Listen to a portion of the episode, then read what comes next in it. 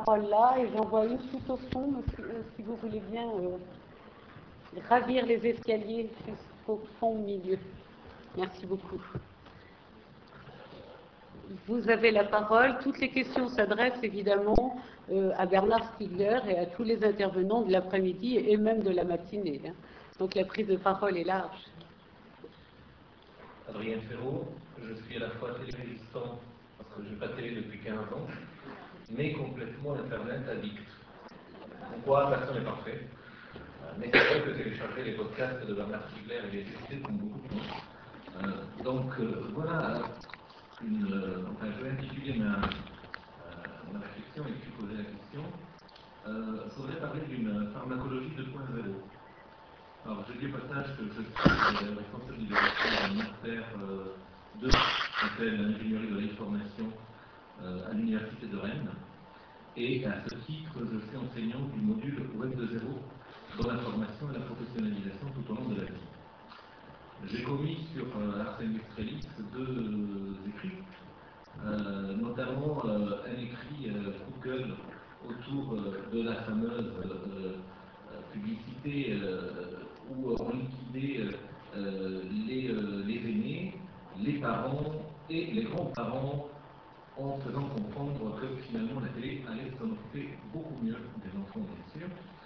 Et le deuxième coup de gueule euh, qui m'a valu euh, quelques petits euh, rappels de la part d'un certain nombre de personnes au MEDES, c'est que quand il y a deux, ans, j'avais été invité en tant que blogueur au MEDES, je me suis permis de, dire quelque chose par rapport à M. Guillot, PDG de Lagardère, qui en pleine séance plénière au MEDES, euh, nous a rappelé euh, que euh, le groupe Lagardère, notamment les chaînes jeunesse, essayait de faire des, ces mots à lui, des mariages d'intérêt avec les jeunes de moins de 15 ans, qui, comme nous le savons, aujourd'hui, c'est, il est vrai que la, la télévision, la consommation de télévision jusqu'au moins de 12 ans est à peu près la même, mais elle baisse de façon spectaculaire après 12 ans, entre les 12 et 15 ans, et les euh, jeunes gens se rouent euh, vers Internet.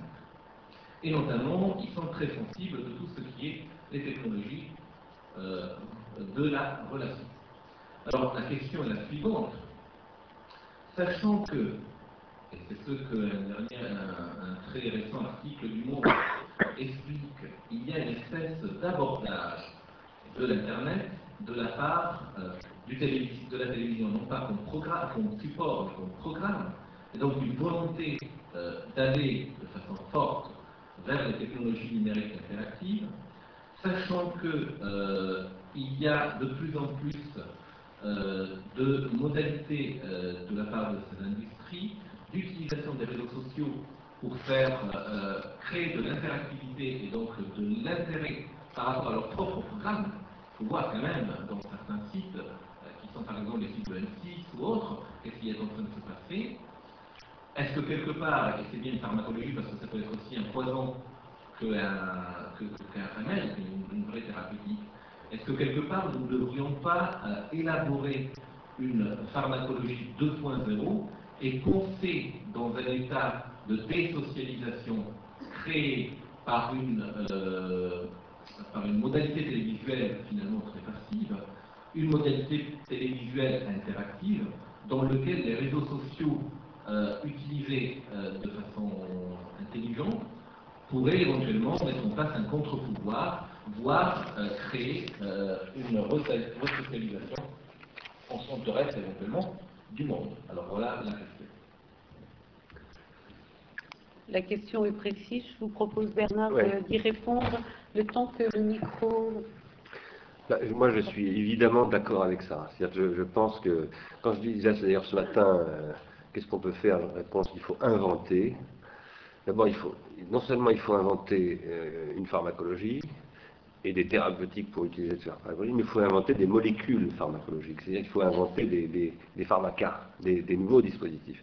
Il n'y a pas de doute qu'actuellement, ce qui se passe sur le réseau, et là en particulier avec les technologies collaboratives, disons, Web 2, Web 3, euh, etc., euh, il y a un, pouvoir d'invention extraordinairement grand. extraordinairement grand. Et il faut l'exploiter au maximum. Et là, ce qu'il faut, c'est faire de la pharmacologie pratique, pas simplement théorique. C'est-à-dire qu'il faut mettre au point des pharmacas euh, en utilisant effectivement le, Web 2 et, d'une façon plus générale, ce que j'appelle moi les technologies culturelles numériques, euh, parce qu'on peut vraiment faire des choses. Par exemple, l'art ça, ça existe beaucoup aujourd'hui grâce, c'est tout bête, mais au podcasting, c'est ce que tu rappelais tout à l'heure. voilà, on met beaucoup de choses en ligne. D'ailleurs, ça, on va le mettre en ligne sur le podcasting. Et, ça, et on existe, finalement, on est une petite radio euh, podcastée. Hein, bon. et, ça a beaucoup, beaucoup d'effets. Et, pourtant, on fait très très peu de choses. On ne fait que ce que je fais là, euh, déclencher le, magnéto à chaque question, etc. Bon. On pourrait faire beaucoup plus que ça. Beaucoup plus que ça. Et donc, il faut faire aujourd'hui, prendre des initiatives performativement et faire de la pharmacologie pratique, c'est-à-dire créer des choses et aller plus vite que, que le marché, que les institutions, que les, grands groupes, etc. Et à partir de là, euh, effectivement, combattre le, côté pharmacologique empoisonnant déjà de la connexion web-télévision, parce que évidemment, ça c'est déjà en train de se développer très vite. Tout à fait d'accord.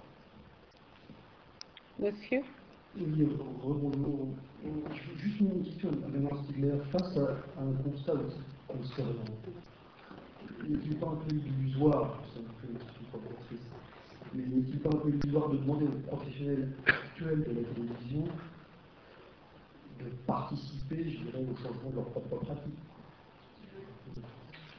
Moi, non, je ne pense pas du tout que ce soit illusoire. Euh, d'abord, les professionnels changent, comme, comme nous tous. Pardon non, non, mais même les professionnels actuels, même ceux qui sont aujourd'hui, ils sont capables, ils sont capables de comprendre ce que vous comprenez comme moi et ce que nous savons tous, c'est qu'il n'y a que les imbéciles qui ne changent pas d'avis, et qu'ils sont capables, à un moment donné, de se dire, oui, après tout, peut-être que. Euh, je ne donnerai pas de référence précise, mais moi j'ai travaillé dans le monde audiovisuel euh, pendant quelques années. J'ai essayé de convaincre des, professionnels qui voient n'importe quoi, tu racontes n'importe quoi, il n'y aura jamais de télévision sur le téléphone, etc. Puis maintenant ils viennent me voir en me disant tiens, tiens, mais après tout, peut-être. Ça change, les gens changent.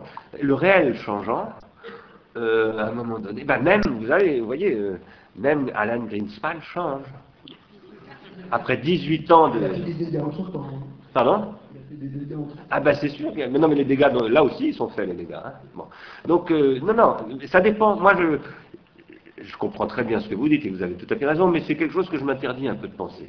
Parce que c'est souvent cette façon de, penser une manière de se dire après tout, je, je, ne change pas moi-même. Vous comprenez? Et je ne fais rien. Donc voilà. Moi je pense qu'on a d'abord on a, obligation morale de faire. Euh, tout comme on a une obligation morale de protéger un immigré qui est poursuivi par les flics et de se mettre hors la loi pour le protéger. En tout cas, c'est ce que je suis tout à fait prêt à faire et je le dis publiquement, j'ai d'ailleurs déjà fait. Euh, de la même manière, je pense que nous avons une obligation morale de faire ici. C'est une question euh, véritablement éthique. On est dans l'éthos ici. Hein. Donc, euh, mais, par ailleurs, je, le dis avec une profonde conviction. parce que les, phénomènes critiques dans lesquels nous sommes en ce moment, qui sont quand même des phénomènes d'effondrement, de collapsus au sens où, où Gerald Diamond parle à propos des, civilisations qui se sont effondrées, on n'est pas en train de vivre quelque chose comme ça en ce moment. Euh, fait que quand même des yeux s'ouvrent. Vous voyez, face aux catastrophes, c'est souvent beaucoup trop tard. C'est peut-être ça que vous voulez dire. Moi, je pense que c'est jamais trop tard.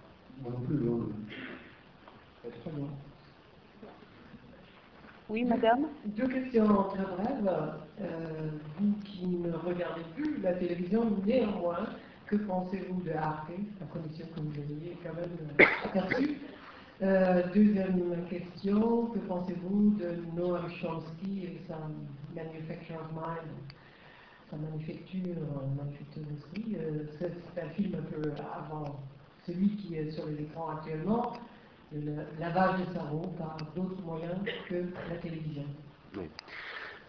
Euh, alors sur la question, première question Arte, mais effectivement, comme vous dites, je ne regarde plus euh, la télévision, donc je ne regarde plus Arte.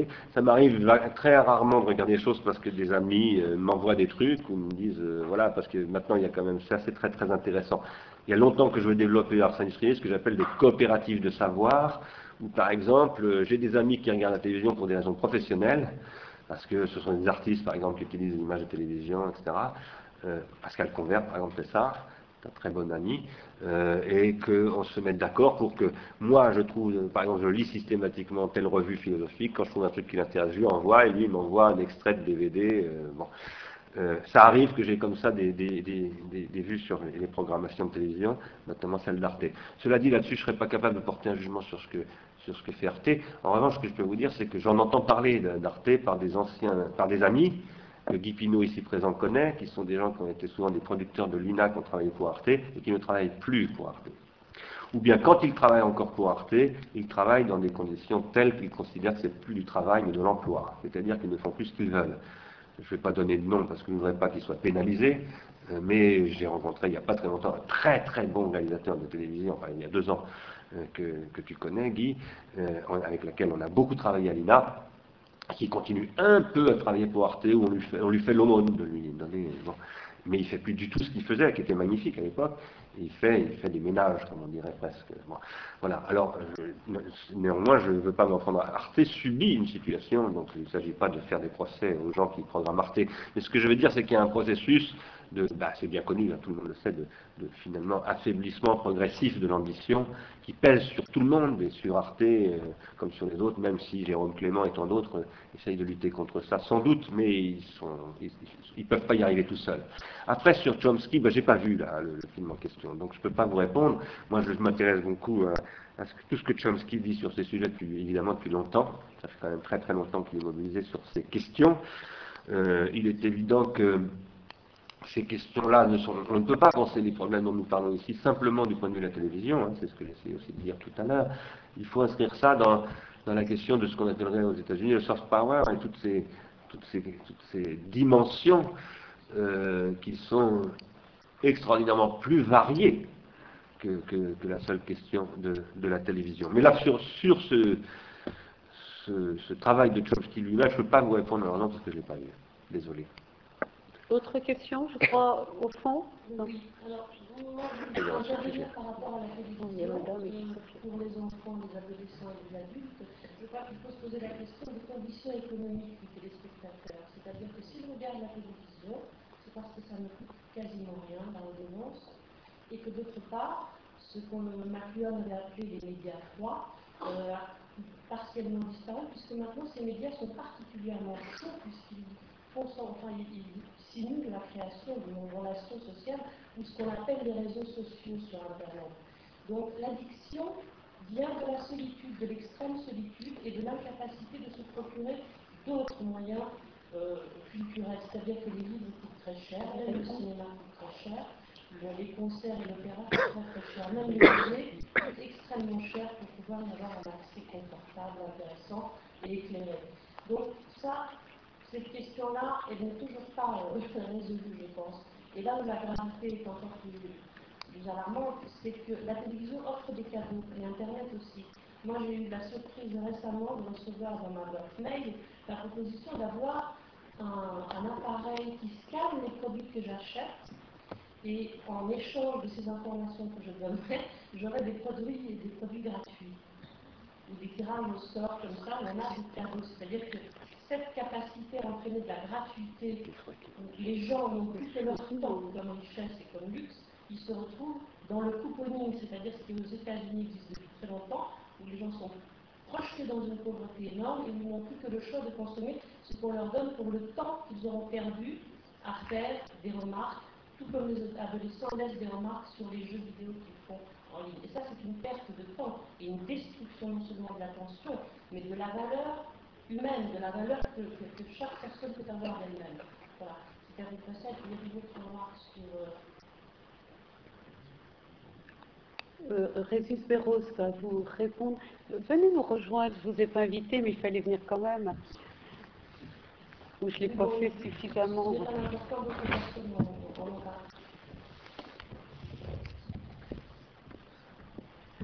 Je crois que c'était lassé de ce que je vous explique. Euh, je tire votre attention, il est évident que euh, euh, l'économie est un facteur important dans ce système. Il ne faut pas oublier que la télévision, comme tous les, facteurs sociaux d'envergure dans la culture, il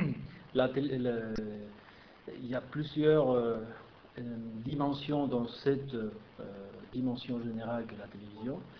Donc la, question économique est importante. Mais je tire votre attention sur un fait très important c'est que euh, tout le monde connaît, il y a cette phrase euh, ou ce paragraphe bien connu de, beaucoup de gens, de Barthes, euh, sur l'histoire des récits dans tous les temps, etc. L'humanité, depuis qu'elle existe, depuis les mythes, etc., a besoin de nourrir son esprit, ce que j'appelle la pensée narrative, et, ça a toujours existé. Ça a changé euh, à travers les sages, donc il y avait les mythes, et après il y avait les histoires, etc. etc. et la télévision s'est appropriée une partie importante de cette façon de euh, raconter des récits, etc. Et on a besoin, pour construire notre identité, de euh, cette nourriture, je dirais spirituelle, qui est euh, les récits, etc. J'ai parlé tout, tout, à l'heure, quand je parlais, j'évoquais un sujet très très simple qui concernait le, la publicité. Dans la recherche que j'évoquais, le plus important, c'était ce que je n'ai pas raconté parce que c'est beaucoup plus complexe, qui a à voir avec euh, les valeurs, la construction de l'identité, et je pourrais vous raconter des choses impressionnantes sur ce qui fait la télévision avec les esprits de tous ces gens-là. Il faudrait une autre journée pour parler de ça parce que c'est énormément important. Donc la dimension économique, elle est là, elle existe, mais il y en a un autre. on ne parle pas d'elle parce qu'elle est beaucoup plus, euh, je dirais, cachée, mais beaucoup plus importante, qui est euh, euh, le rôle de la télévision dans la construction de cette identité à travers le récit, les histoires, etc. Madame? Justement, exactement. Euh, vous pouvez vous présenter, je vous dis pas à chaque fois, pardon. Je m'appelle Michele et euh, je vous remercie pour cet après-midi, pour être là ce matin. J'espère que la question que je vais, enfin, ce que je vais aborder n'a pas été abordé ce matin, mais justement par rapport à ce que vient de dire Christus, je ne sais pas le nom, mais... Perros. Euh, il y a, me semble-t-il, un contre-exemple positif de ces changements de comportement, etc. Parce que euh, je n'ai pas la télévision en même, je n'ai jamais eu la télévision, sauf chez mes parents, mais chez moi jamais. Euh, par contre, j'ai été souffrante il y a deux ans et on m'avait prêté un DVD et c'était une série américaine qui s'appelait 24 heures chrono. Et là, euh, j'ai découvert euh, une série américaine qui était incroyable parce que dès qu'on commence à regarder cette série, on est scotché devant son, son, écran d'ordinateur et on ne peut plus s'arrêter de regarder. Ce qui fait qu'après ma convalescence, j'étais bien plus fatiguée qu'avant. Euh, bref, toujours est-il que cette série m'a beaucoup intéressée parce que euh, il y a six mois, quand tout le monde disait qu'Obama allait perdre les élections, moi je disais mais non, il va les gagner parce que le, public américain a été habitué à avoir un président noir américain dans cette série américaine depuis plus de 3-4 ans. C'est le président Palmer, et d'ailleurs tous les présidents de cette série étaient noirs américains. Moi je trouve que c'était un effet positif, c'est-à-dire qu'il y a des petits futés qui ont compris le mécanisme d'advertisement que vous avez essayé de nous montrer aujourd'hui. Et donc, en effet, il y a aussi la possibilité de changer les comportements, mais dans un sens euh, peut-être euh, plus euh, proche des valeurs que, nous défendons. En tout cas, je voulais, je voulais que vous nous parliez aussi de, ce, de cet aspect-là, peut-être.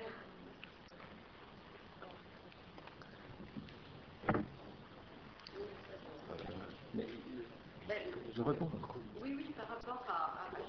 C'est très très important, mais en même temps c'est très compliqué. Je, suis conscient qu'il faut une réponse d'une minute, euh, il faudrait beaucoup plus de temps. Je vous dis simplement deux choses.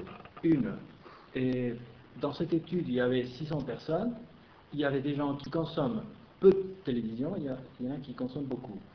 Et ceux qui consomment beaucoup, et quand on voit ceux qui, consomment, on s'intéressait notamment aux séries de télévision, on, a trouvé, un, par exemple, une chose très très importante, c'est que plus les gens regardent une émission de télé, parce qu'on se remontait jusqu'aux origines et on avait sélectionné des séries de télévision qui cultivent euh, euh, à long terme, c'est-à-dire des séries qui durent 5 ans, 6 ans, 7 ans.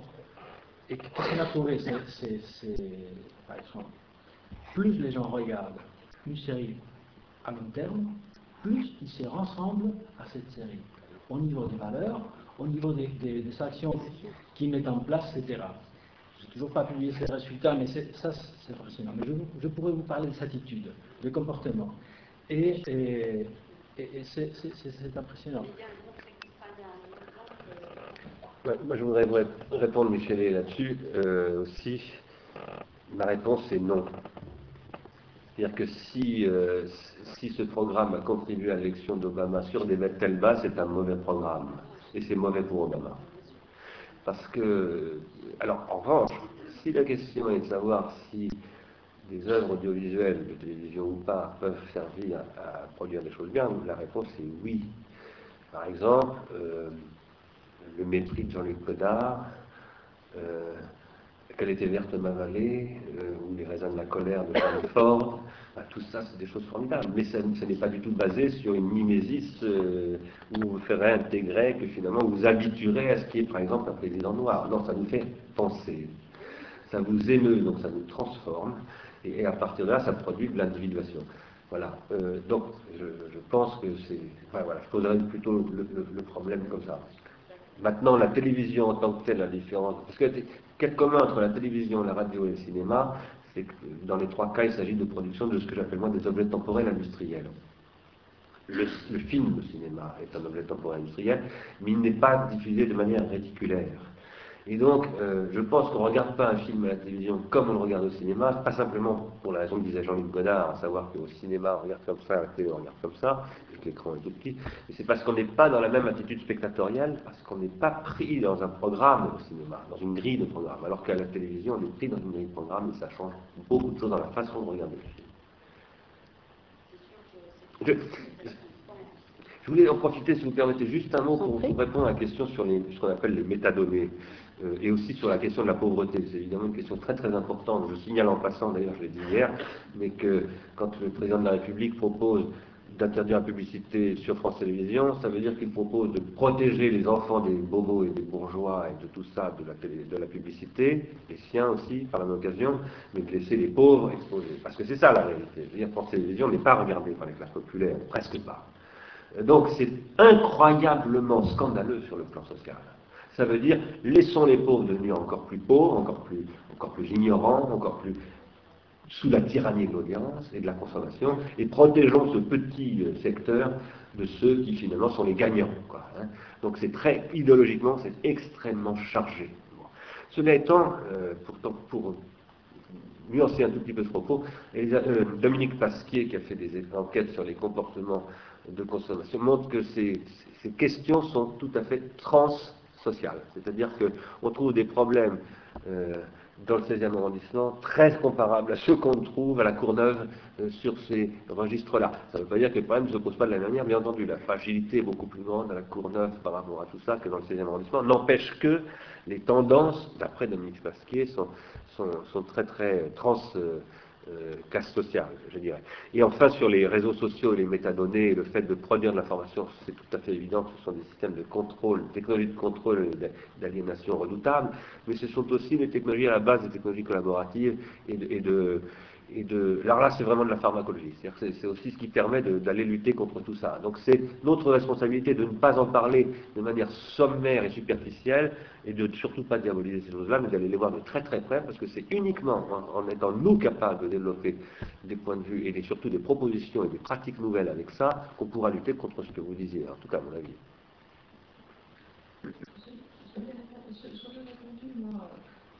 Sophie GL sur la, euh, sur la série 24 heures, juste pour tempérer effectivement l'effet positif qui consiste à avoir habitué euh, le public américain à représenter euh, le président des États-Unis comme étant éventuellement un, un métis, il n'y a pas que la série 24 heures, pour tempérer un petit peu cet effet éventuellement collatéralement positif, on va dire, par le fait que la série 24 heures a aussi complètement légitimé la torture et que je me suis interrogée personnellement à plusieurs reprises sur la légitimité de, la diffusion de cette série en France, puisque en France la torture est considérée comme étant euh, contraire à la dignité humaine, ce qui n'est plus le cas des États-Unis.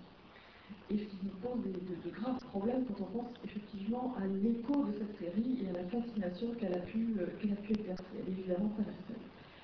Euh, je vais revenir un petit peu sur les propositions qui ont été faites par euh, Bernard c'est un peu ma, ma formation professionnelle, d'essayer de, de, discuter un peu des, aspects, des conséquences éventuellement pratiques euh, qui, qui peuvent être mises en œuvre. Le problème de la publicité et de la suppression de la publicité, c'est que c'est extrêmement difficile, si vous voulez, de se débarrasser du système de la publicité, c'est-à-dire du rôle des médias dans l'économie. Le rôle des médias dans l'économie est central en tant que présentateur de marque. Euh, si, euh, et, là où on, a mal beaucoup de mal à fixer un seuil, 50%, euh, disiez-vous, bloquer les, budgets à 50%, on sait qu'aujourd'hui, France Télévisions est en dessous des 50%. Cela ne pas d'être complètement asservi à la mode. Pire, on m'a rapporté, là aussi, je ne donne pas tous les détails, on m'a rapporté des exemples de programmes qui ont été refusés sur France 5, chaîne qui ne vit pas, enfin je veux dire qui, vit de façon extrêmement marginale par la publicité, euh, pour des, euh, donc des programmes éducatifs qui avaient été refusés sur France 5 au motif que l'on ne pouvait pas, les programmes étaient trop courts et que l'on ne pouvait pas mesurer leur audience. Le seul intérêt aujourd'hui de mesurer l'audience d'un programme très court, c'est un enjeu publicitaire. Donc c'est vous dire à quel point, et pour corroborer ce que vous disiez sur Arte, on sait que depuis quelques, années, euh, plus de 5 ans, euh, Arte a relancé à diffuser euh, des films en VO en prime time pour des raisons de Donc la, la perméabilité du système médiatique vis-à-vis de l'audimat et, de la présentation des marques, que ce soit à l'intérieur de la publicité ou à l'extérieur, euh, c'est une question extrêmement délicate. Personnellement, je, me suis prononcée contre la suppression de la publicité dans les émissions jeunesse, alors que je suis persuadée qu'elle est, particulièrement nocive.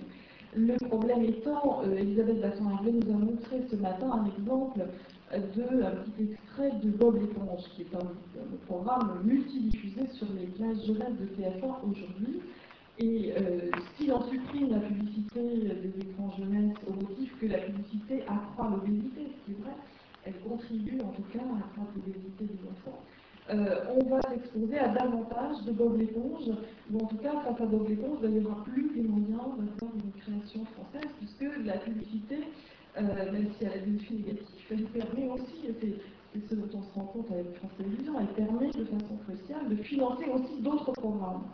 Donc effectivement, euh, on, a besoin d'autres solutions, semble-t-il, que euh, celle de la, suppression de la publicité. Un des problèmes qui revient de façon récurrente, vous, vous évoquez le problème des classes sociales, des différences sociales en matière de télévision. La télévision est un média extrêmement marqué socialement. Euh, c'est tout le problème. Je ne cesse de rencontrer, depuis que je travaille sur les questions de, de médias, je ne cesse de rencontrer des intellectuels, parfois, euh, je veux dire, plus euh, extrêmement formés justement au problème de la télévision, et qui cependant, vous-même en faisiez tout à l'heure, finissent par abandonner l'idée d'avoir une télévision à raison. Des artistes aussi qui me disent, mais moi, je préfère ne pas avoir de télévision euh, parce que j'ai peur de la télévision. C'est extraordinaire que ce soit précisément des intellectuels, c'est-à-dire des personnes qui sont formées des créateurs qui sont particulièrement, en principe, euh, armés, je dirais, pour maîtriser l'outil télévisuel, qui préfèrent s'en séparer. C'est dire. Et cette phobie de la télévision, elle est très importante et à mon avis, elle est grave. Parce que c'est ce qui fait qu'en France, on n'arrive pas à avoir une réflexion sur la télévision qui soit équilibrée. Dans le côté, nous avons des classes populaires qui, qui la télévision reste la reine des foyers, même si euh, elle diminue, son aura diminue, mais en réalité, euh, elle reste une place majeure, comme l'a montré M. Perros tout à l'heure. On aurait des chiffres assez proches sur la consommation télévisuelle en France. Euh, et, elle est très très clivée. Le problème, c'est qu'un des effets de la télévision, c'est qu'il a euh, plus on consomme la télévision, plus on regarde les chaînes commerciales, c'est logique, ce sont elles qui ont des, audiences les plus fortes. Or, effectivement, que diffusent les modèles télévisuels en matière de politique publique? Eh bien, elle diffuse essentiellement un modèle de méfiance par rapport à l'État, c'est-à-dire un modèle libéral, individualiste, qui se méfie de l'État. Une, moi, dans les contacts que je peux avoir avec des jeunes de classe populaire, ce qui me surprend le plus, c'est leur haine de l'impôt et leur haine de l'État. Euh, c'est-à-dire des personnes qui, a priori, sont, euh, comment dire, soutenues dont les revenus euh, viennent principalement de, systèmes d'aide sociale, précisément, ce sont eux qui trouvent que l'impôt c'est une escroquerie. Et ça, j'y vois, bon, c'est un raccourci un peu rapide, mais j'y vois l'influence des émissions populistes, effectivement, qui sont diffusées, en particulier sur TF1, et sans contrepartie, idéologique du tout sur les chaînes publiques. C'est-à-dire qu'on aurait pu attendre que les chaînes publiques euh, bah, la promotion, expliquent, même si leur audience est plus faible, particulièrement dans les milieux sociaux défavorisés, parce que les, dans les milieux populaires aussi, on ne sait pas quelles sont les chaînes publiques, quelles sont les chaînes privées. Dans les milieux populaires, il n'est pas rare de penser que TF1 est une chaîne publique, puisqu'il y a la lettre F et que c'est une chaîne française, donc c'est une chaîne publique, et c'est celle qui a la légitimité. Et donc, il y a des effets de, de, dire, je dirais, de malentendus très grands qui rendent difficile euh, une politique publique de la, de la télévision. Quelles sont les solutions? Moi, je connais j'ai pas d'idée de, solution nouvelle. Je crois qu'il faut porter, c'est le moment, et la télévision, comme d'ailleurs d'autres domaines des politiques publiques, on est obligé de porter un peu toujours les mêmes, les mêmes idées tant qu'elles ne se sont pas suffisamment concrétisées, c'est-à-dire ce dont on a parlé tout au cours de la journée, des personnes qui ont rappelé qu'il n'y a, plus de, a plus de journal d'information ou de magazine d'information destiné aux jeunes, que, à, ma connaissance, ce n'est pas encore au programme d'ailleurs des, chaînes publiques. Euh, il n'y a pas d'émission d'expression des jeunes. Je pense qu'un des problèmes aussi, parmi, d'autres, hein, qui se pose aux jeunes d'aujourd'hui, c'est que l'image que leur renvoie la télévision est extrêmement négative. Et je pense que cette image très négative de jeunes délinquants, etc., euh, cette image, ils l'ont intériorisée. Et je pense qu'elle là, la fréquentation que j'ai aujourd'hui de, jeunes adolescents me, laisse, penser que cette image-là dégrade la relation aussi avec les adultes, parce qu'eux-mêmes ont une vision qui est, très très négative d'eux-mêmes. Donc je pense qu'il est urgent de développer, mais ce que les Seigneurs demandent depuis longtemps, le ciel aussi, je veux dire, ce qu'on a demandé dans le grand rapport du ciel depuis 2002, c'est plus d'émissions qui donnent une expression aux jeunes et qui leur permettent de, bah, valoriser les aspects positifs et, constructifs. Et je pense que c'est extrêmement urgent. Les autres solutions qu'on proposait dans le rapport du ciel qui reste d'actualité, c'est, on disait, éducation média, il faut changer d'échelle. Bah, on est en 2008, j'essaie de me souvenir. Euh, 2008, l'éducation média n'a toujours pas changé d'échelle. J'ai rencontré récemment une journaliste à qui je, présenter euh, des, élèves en train de travailler sur, euh, sur les médias, elle me disait à quel point elle avait du mal à rencontrer ce genre d'expérience. c'est pas que ça n'existe pas, c'est que la France est un grand pays et que euh, très peu d'élèves sont encore aujourd'hui touchés par des programmes d'éducation en médias. Merci Sophie. Une ultime question avant de. Bonjour Agatha Alors il y en aura deux ce matin de la violence à la télévision, de la diffusion de contenus violents à la télévision. alors, il a été prouvé qu'il existait suffisamment d'études sérieuses et approfondies depuis déjà un, certain nombre d'années, euh, faisant le lien entre euh, la diffusion de contenus violents par la télévision et l'augmentation de violence, de la violence dans la société. Euh, ce qui tendrait à prouver que s'il y a de la violence à la télévision et que cette violence est en croissance depuis des années, aussi bien en quantité qu'en euh, euh, qualité, eh bien ce n'est pas le fruit du hasard, mais c'est le fruit d'une volonté politique. Et j'aimerais savoir, euh, dans cette situation, à qui profite le, développement qui, de, la, de la violence au sein de la société? Qui a intérêt à voir la société devenir de plus en plus violente? Alors, on va prendre une dernière question, monsieur. Vous avez demandé la parole depuis. Euh, attendez, un micro va venir vers vous. Et puis ensuite, euh, nous, nous, bien sûr, il y aura une réponse de nos intervenants. Et nous passerons tout de suite aux conclusions parce que nous savons que vous avez des trains et que la journée a été longue. Et qu'on doit rendre la salle. Et qu'on doit rendre la salle, euh, bien évidemment. Bien évidemment. Oui, je voulais juste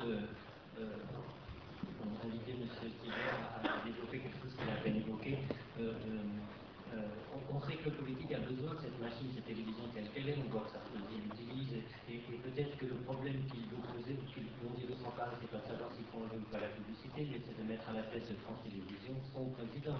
On l'a, l'a pas dit. Euh, et, donc, cet outil tel qu'il est, il est parfait pour surtout pas le changer, l'améliorer. Nous, essayons de, de repenser quelque chose à rester en état. Et, et, je, je, je vais, ça me fait plaisir d'entendre, de vous entendre dire, euh, mais les, les, parents en le il y a des réactions, il y a des envies de, de, de la part de la population, parce qu'il n'y a que l'opinion publique qui fera changer les politique. C'est des vous aviez pu développer un petit peu les idées qui peuvent, être, qui peuvent encourager à, à faire prendre conscience aux uns et aux autres, aux, parents.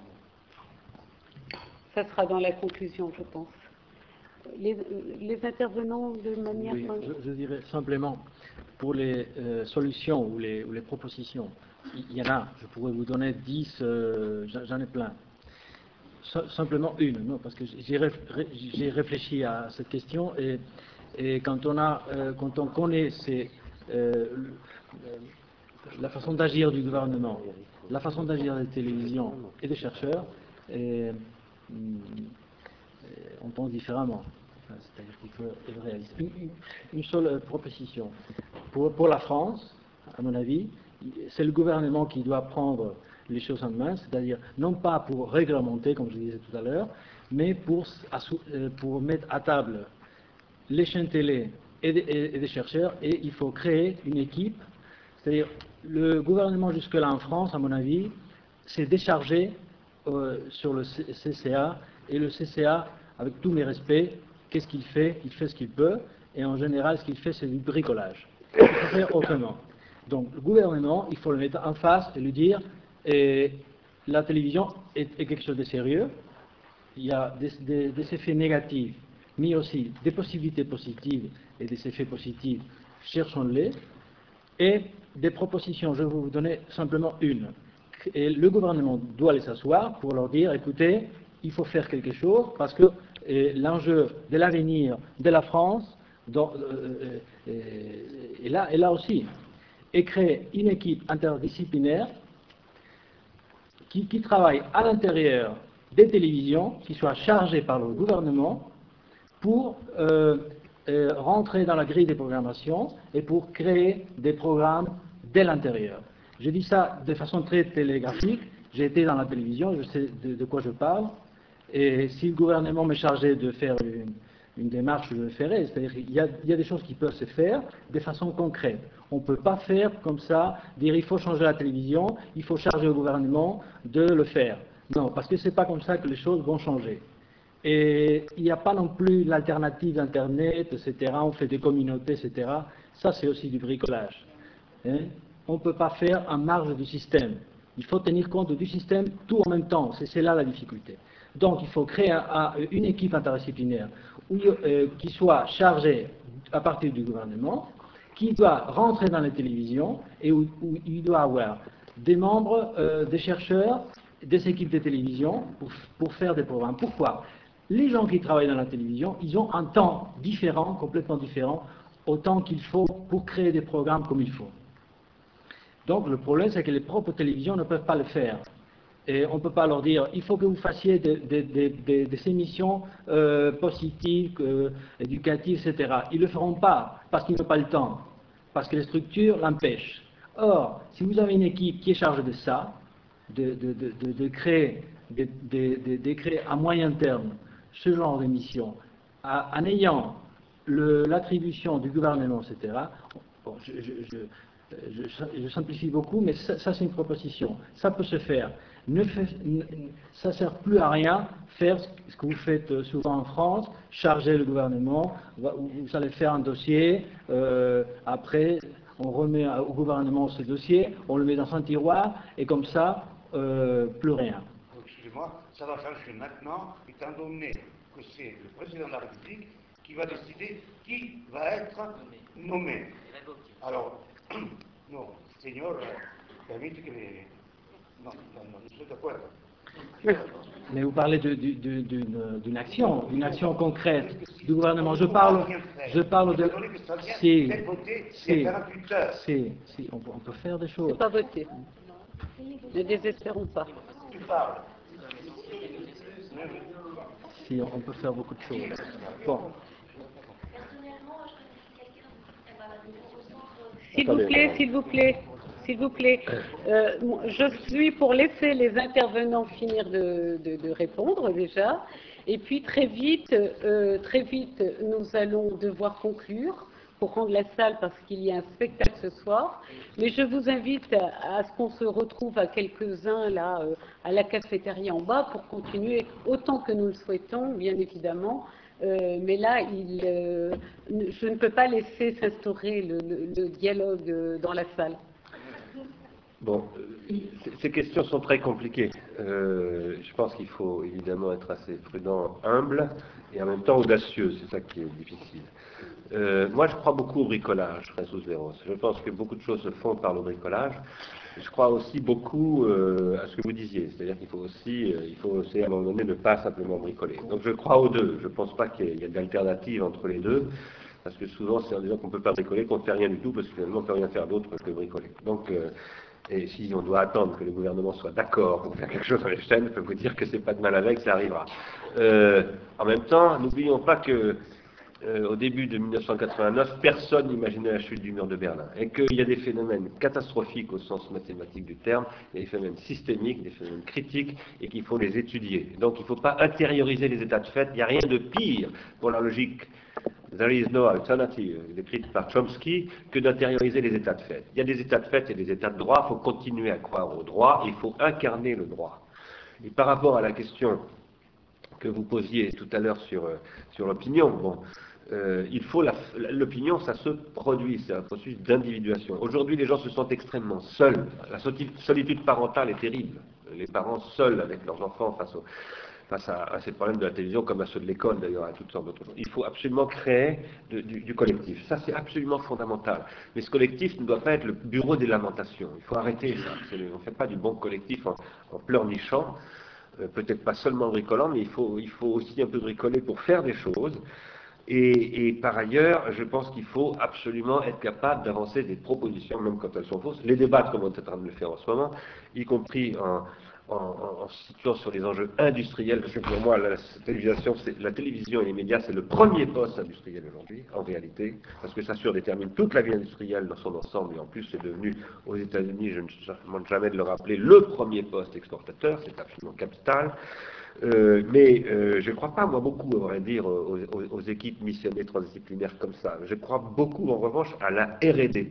J'avais beaucoup, quand j'étais directeur d'innovation de l'INA, insisté sur le fait que dans les, industries culturelles, il n'y a pas de culture de la recherche et du développement. Il y en a dans l'automobile, il y en a dans l'aérospatiale, il y en a dans la chimie, il n'y en, a pas dans les industries culturelles, et c'est d'ailleurs ce que j'avais essayé de faire à l'INA. Aujourd'hui, il faut que la société produise cette recherche et ce développement. Et ça, ça existe et ça se développe, et je peux vous dire que moi je pense que ça peut créer des chutes de murs de Berlin tout à fait spectaculaires.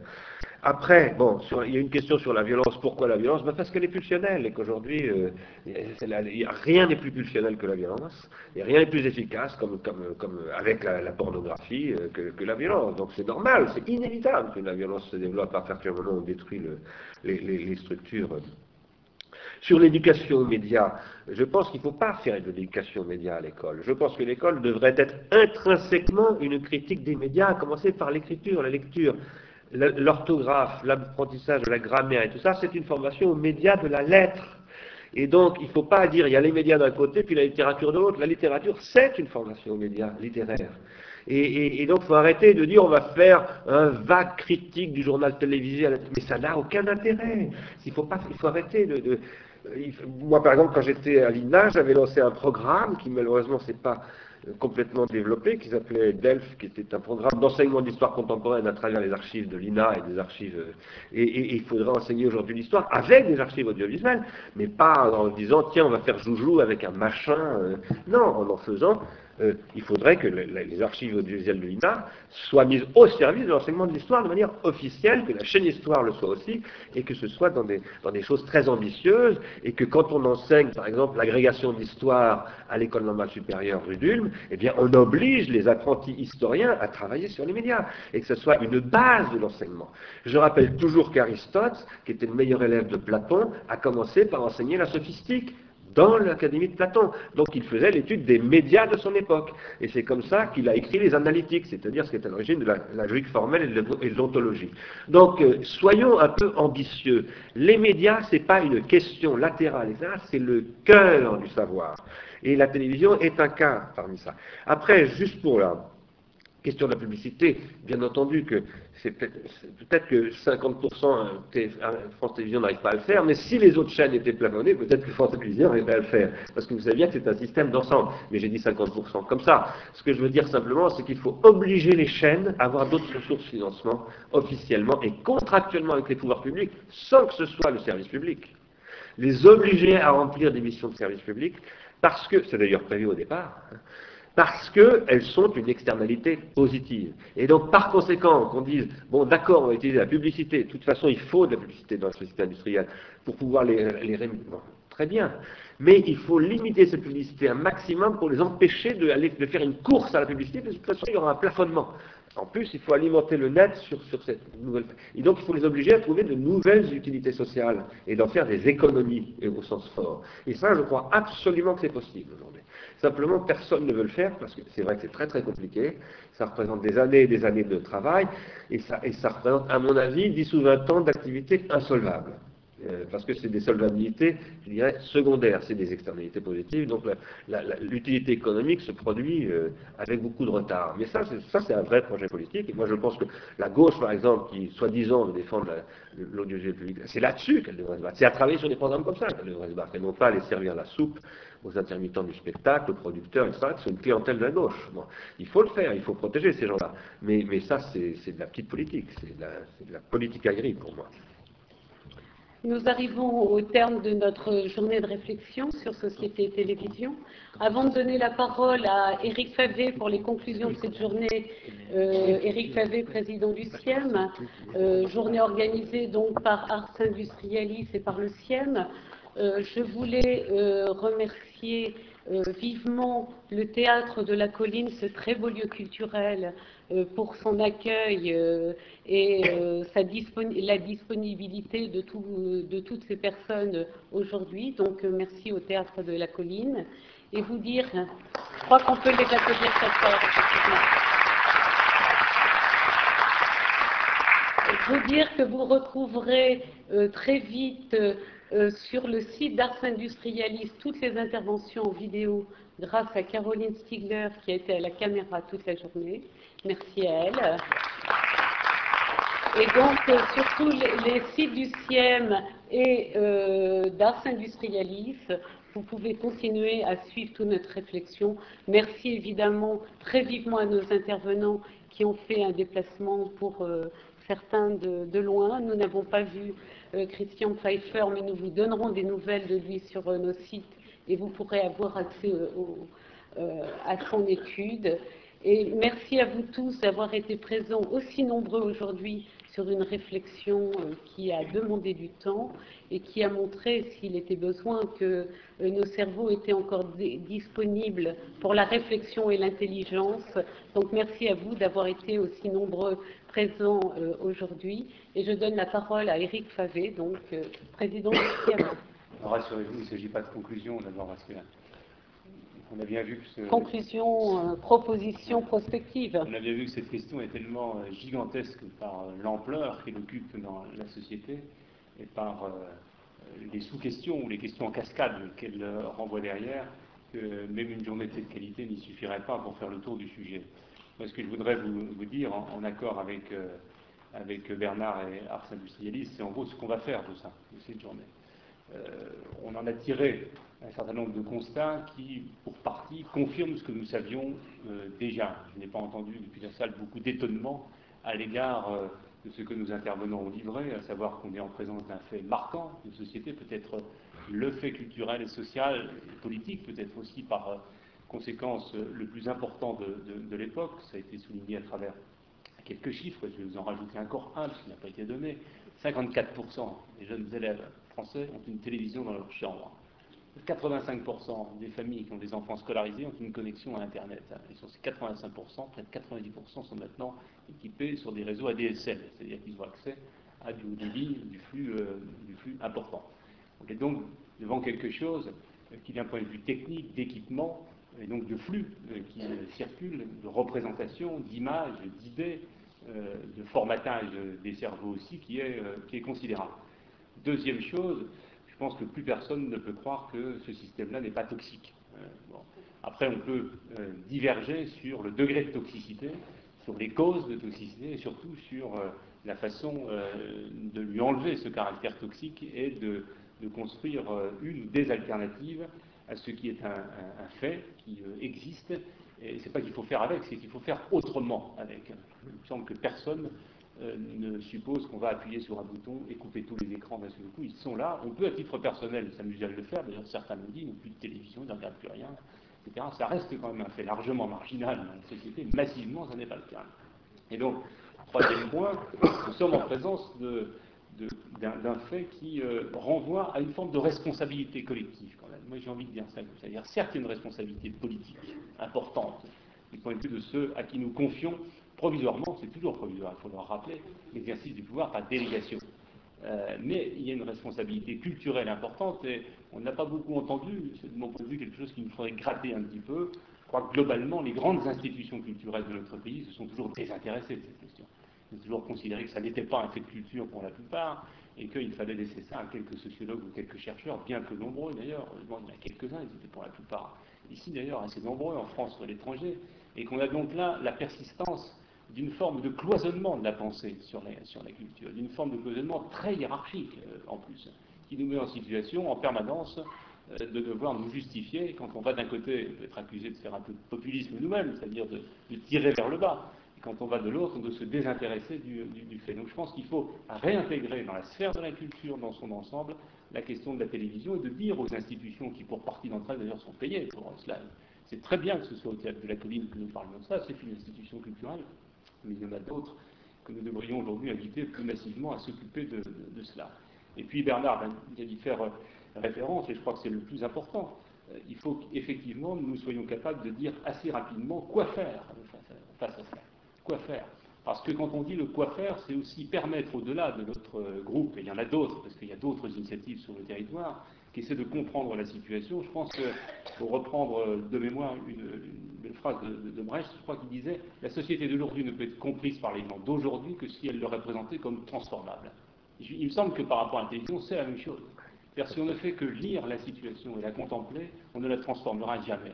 Et la présenter comme transformable, c'est risquer des hypothèses. C'est ouvrir les chantiers c'est ouvrir des alternatives, c'est même peut-être effectivement bricoler des choses qui peut-être demain rentreront d'ailleurs sur le registre industriel après avoir été expérimentées dans des laboratoires euh, sociaux euh, ou, culturels. Nous allons donc essayer de mettre tout ça en forme. L'ensemble de nos débats, des communications seront, comme Christine l'a rappelé, mises en ligne sur, sur nos sites et nous allons lancer un appel, vous l'avez pour partie, je crois que ça a fuité un peu, mais pour Il sera distribué à de sortant un appel qui euh, reprend en gros les, éléments de cette euh, conclusion et qui surtout se termine en disant que nous sommes décidés, au moins nous pour le moment, c'est-à-dire Ars et Siem, mais nous faisons un appel, nous lançons un appel à d'autres réseaux sociaux et culturels que ça intéresse, à, euh, je dirais, nous-mêmes nous organiser pour faire de 2009, je dirais, une espèce de chantier national sur le sujet. Et pour faire de 2009 aussi une année d'interpellation permanente du pouvoir politique et des pouvoirs politiques sur cette question d'importance, avec évidemment, j'imagine, un événement que nous y construirons, on va dire plutôt sur la fin de l'année, parce qu'il faut le temps de le construire, et puis, euh, entre-temps, la multiplication d'initiatives, pas forcément très visibles, parce que je crois que l'appel à constituer ou à renforcer ou à faire connaître la recherche sur le sujet mérite d'être euh, entendu. Elle existe, elle est quand même insuffisamment connue, il faut la faire partager, la croiser, il faut peut-être aussi faire se rencontrer des disciplines ou des champs disciplinaires sur cette question qui se rencontrent insuffisamment. Et il faut euh, également croiser, au-delà de, l'invitation de faire se rencontrer des professionnels et des chercheurs, ça ne vous étonnera pas, moi je représente un collectif interassociatif qui rassemble des associations euh, familiales, culturelles, des groupes de professionnels, des éducateurs, des organisations syndicales, et qu'il faut mettre dans le coup, j'aime pas le terme d'opinion là-dessus, mais il faut mettre dans le coup les habitants eux-mêmes, les usagers de la, de la, télévision, qui quelque part, au moins pour la télévision publique, en sont les copropriétaires, à travers la redevance qu'elle paye. Et pour le reste, compte tenu des formidables concessions que notre pays fait aux chaînes privées, de fait et par délégation, crois qu'il faut dire que dans ce pays, tout le monde est copropriétaire du système télévisuel. Et que comme tous les copropriétaires, il faut s'organiser en syndicat de copropriété pour faire valoir nos droits. Je crois qu'il faut le dire comme ça et qu'il faut le faire non pas contre, mais il faut le faire pour et avec les professionnels à l'intérieur des médias et de la télévision, par exemple, le monde de la recherche, et puis pour ce que sont aujourd'hui les décideurs, ceux qui sont au pouvoir et ceux qui sont dans l'opposition, eh bien, qui nous aident, nous suivent. sur les propositions que nous serons amenés à faire, il nous appartiendra de les rendre publiques, de les soumettre aussi à la critique, de faire connaître les positions, il me semble, de ceux qui gouvernent et qui aspirent à gouverner, de telle sorte que nous ne restions pas dans une situation de dessaisissement, de désemparement par rapport à une question qui est encore une fois une question majeure. Voilà. Eh bien, un prochain rendez-vous avec Ars Industrialis, c'est assuré, et avec d'autres, peut-être, on va essayer d'élargir le cercle des connaisseurs. Merci.